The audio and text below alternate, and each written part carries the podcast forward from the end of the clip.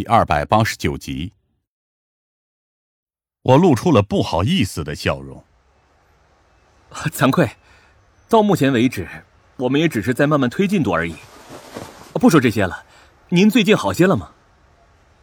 工作上确实好些了，学校总算给我们提高了福利。说起来，还是旧城区总算是重新受到了重视啊。他感慨的摸着自己俩儿子的头。也不知道，老戴知道这些之后会露出什么表情。老戴，我下意识的愣了一下。这人是？嗯，我记得我上次和您说起过呀。蒋老师疑惑的看着我。当时你们来找我问蜡烛的事情，我不是给你介绍了一下这个人吗？那是我一个姓戴的朋友。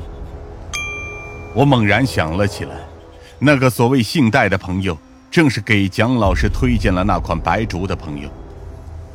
同样的蜡烛也出现在那辆灵车之上。蒋老师还没意识到我的错愕，仍旧在怀念着说道：“哎，也不知道他现在到底在做些什么工作。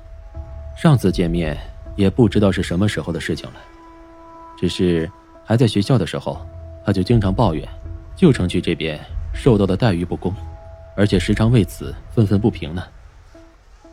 戴，我喃喃自语，瞳孔缓缓的收缩了起来。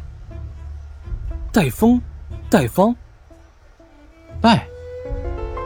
蒋老师还没反应过来，我便直接拉着夏灵薇转头，匆匆跑进了车里，一脚踩下了油门。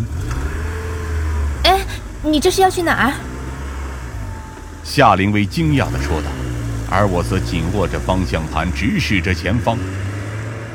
直到现在，我的闭环才终于完整了起来。去专刊社。我沉声说道。通往真相的道路，现在终于出现在我脚下了。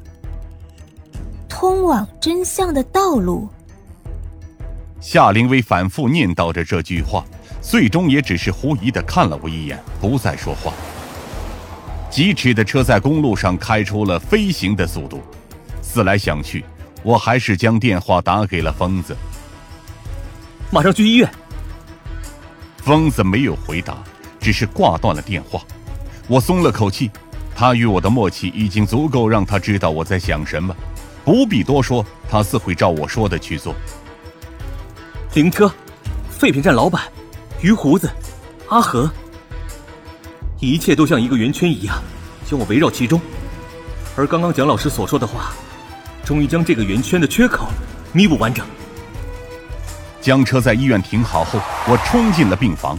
已经来到的疯子和几个护士正在说着什么，而戴主编的床上空荡荡的，未曾滴完的点滴针头还在向下滴水。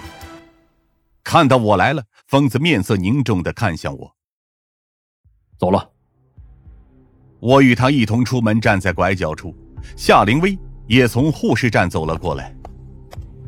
早上九点左右，护士给他打上第一瓶点滴。他最近伤势好转，消炎药已经不用了。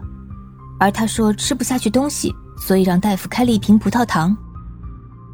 戴主编所在的报刊社最近收益不小，公司水涨船高。可是戴主编一向节俭惯了。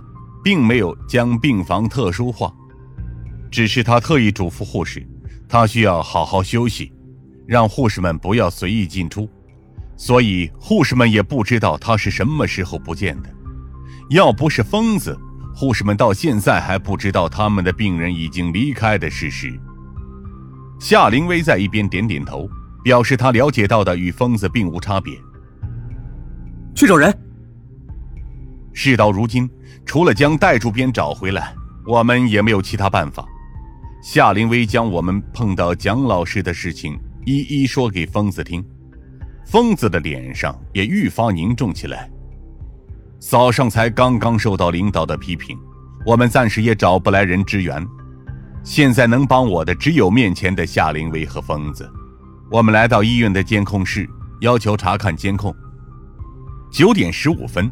护士们进入了戴主编的病房，十八分左右出了病房。这个时候是医院最为忙碌的时候，所有的病人都需要输液，因此，当戴主编在九点二十分离开时，并没有人发现异常。